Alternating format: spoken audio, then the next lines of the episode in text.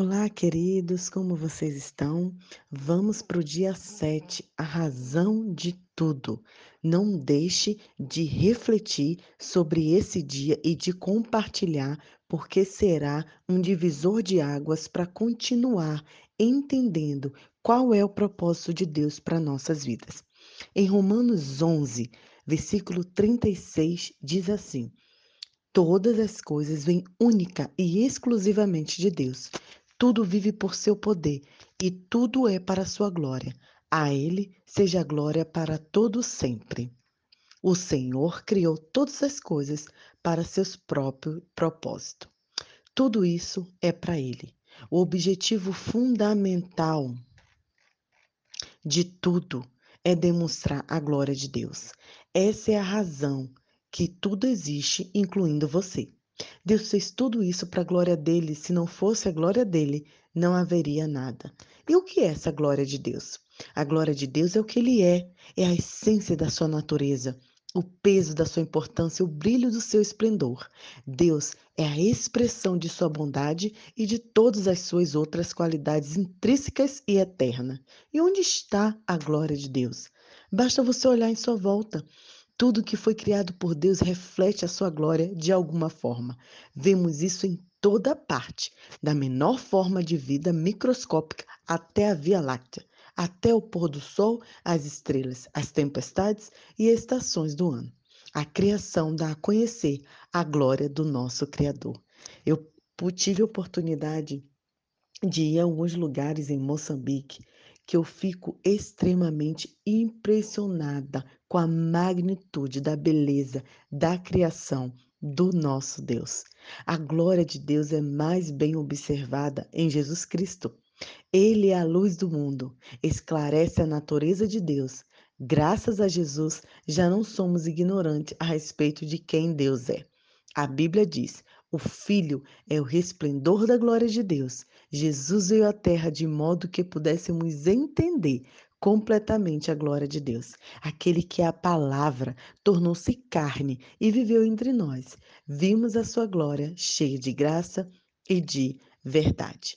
A Bíblia diz também que nós temos dificuldade em dar glória ao Senhor. Todo pecado basicamente consiste nessa incapacidade. Recusar da glória de Deus é uma rebelião e uma arrogância. Por isso, de formas diferentes, todos já vimos que não podemos viver para nossa pró própria glória.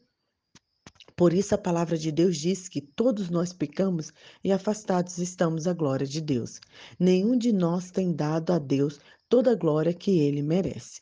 E como podemos dar glória a Deus? Jesus disse ao Pai: O Senhor criou todas as coisas para o seu propósito. Existem muitas formas de dar glórias a Deus, mas elas podem ser resumidas em cinco propósitos que ele estabeleceu para a sua vida. Vamos lá entender? Damos glórias a Deus, primeira coisa, quando adoramos. Adorar é o nosso primeiro dever para com Deus, e nós o adoramos ao apreciá-lo.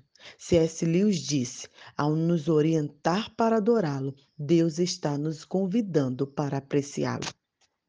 Adorar a Deus, querido, é muito mais do que louvar, cantar e orar.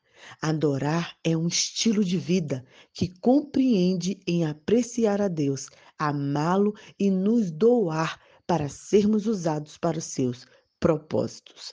Damos glórias a Deus também quando amamos outros crentes, outras pessoas. Isso sim é da glória a Deus. Quando nós nos dedicamos em amar as pessoas, em servir as pessoas, é porque nós estamos glorificando a Deus. Damos glórias a Deus servindo Cada um de nós fomos exclusivamente planejado por Deus com talentos, dons, capacidades e habilidades. O modo de você estar relacionando com os outros não é um acidente. Deus não lhe deu habilidades para propósitos egoístas. Elas lhe foram concedidas para beneficiar outras pessoas, assim como outros receberam habilidades para o seu benefício. Quando o Senhor fala que vai abençoar a família de Abraão, ele diz assim: E em ti serão benditas todas as famílias da terra. Quando somos abençoados, é para abençoarmos outras pessoas. Damos glórias a Deus falando dele a outras pessoas. Deus não quer que seu amor e propósitos sejam mantidos em segredos. Uma vez que tenhamos conhecido a verdade, Ele espera que partilhemos com os outros. Esse é um enorme privilégio. Isso é dar glória a Deus, isso é nos entregarmos completamente ao Senhor. E qual será o objetivo da sua vida? Viver o resto da vida para a glória de Deus exigirá uma mudança em suas prioridades, agenda, relacionamento e tudo mais. E algumas vezes significará pegar o caminho mais difícil. Jesus também se deparou com um caminho difícil, com uma bifurcação em seu caminho. Ele cumpriria o seu propósito glorificando a Deus ou se recu ou recusaria e viveria uma vida confortável e egoísta? Você agora enfrenta a mesma escolha. Você viverá para seus próprios objetivos, conforto e prazer? Ou viverá o resto da sua vida para a glória de Deus, sabendo que Ele prometeu recompensas eternas? A Bíblia diz: quem quer preservar a vida como ela é, acaba por destruí-la. Mas se você abrir mão dela, ela será sua para sempre, real e eterna. Este é o momento de definir essa questão. Para quem você irá viver? Para si ou para Deus? Você pode titubear imaginando se terá forças para viver para Deus. Não, não, não é para mim ainda, não é o momento, mas não se preocupe.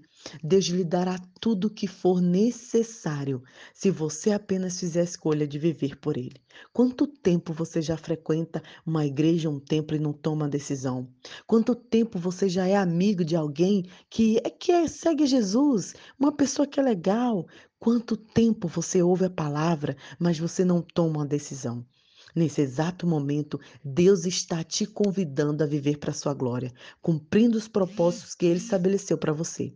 Essa é realmente a única forma de viver. Todo o resto é apenas existir. A verdadeira vida começa quando você se compromete completamente com Jesus Cristo. E eu estou falando também com você, que há anos frequenta a igreja, que já é batizado, que tem até cargos de liderança, mas na verdade não vive o propósito. Se não está seguro de ter feito isso, tudo que você precisa receber é acreditar. A Bíblia deixa clara a promessa de que aos que receberam e aos que creram em seu nome, Deus lhes direito de tornarem filhos de Deus. Então, quanto a você, vai acertar, aceitar a oferta de Deus? Primeiro lugar, creia. Creia que Deus te ama, Ele criou você para seus propósitos. Creia que você não é um acidente. Creia que você foi feito para ser eterno. Creia que Deus escolheu você para ter um relacionamento com Jesus. Em segundo lugar, receba. Receba Jesus em sua vida como seu Senhor e Salvador. Receba o perdão pelos pecados, receba o Espírito que lhe dará poder para cumprir o propósito de sua vida. Qualquer pessoa que aceite o Filho e confie nele, receberá tudo e uma vida completa para sempre. E aonde você estiver ouvindo esse áudio, eu te convido a inclinar a sua cabeça e fazer em voz baixa a oração que mudará a sua eternidade. Jesus, em ti eu creio e te recebo. Siga em frente, só isso.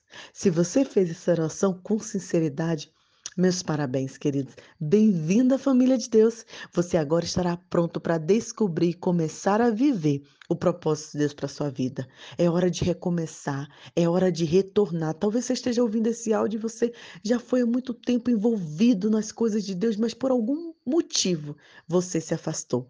Recomendo enfaticamente que você conte a alguém sobre isso, pois você precisará de apoio.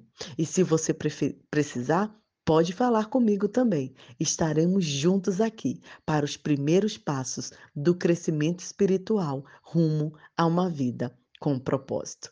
Para finalizar, vamos meditar em que parte da minha rotina posso me tornar mais consciente da glória de Deus. Um excelente dia, um grande abraço.